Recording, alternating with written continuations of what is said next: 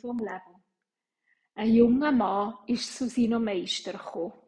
Meister, das Leben liegt mir wie eine schwere Last auf die Schultern. Es drückt mich auf den Boden und ich habe das Gefühl, unter dem Gewicht zusammenzubrechen, hat er mit einer schleppenden Stimme gemeint. Mein Sohn, sagt der Alte mit einem liebvollen Lächeln. Das Leben ist wie eine leichte Feder. Meister, mit allem Respekt, aber hier musst du dich irren, denn ich spüre mein Leben, Tag für Tag, wie eine tonnenschwere Last auf meine Schultern. Sag, was kann ich machen?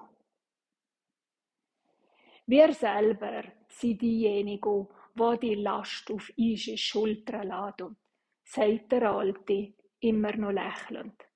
Aber, hat der junge Mann einwenden. Der Alte hat seine Hand erhebt.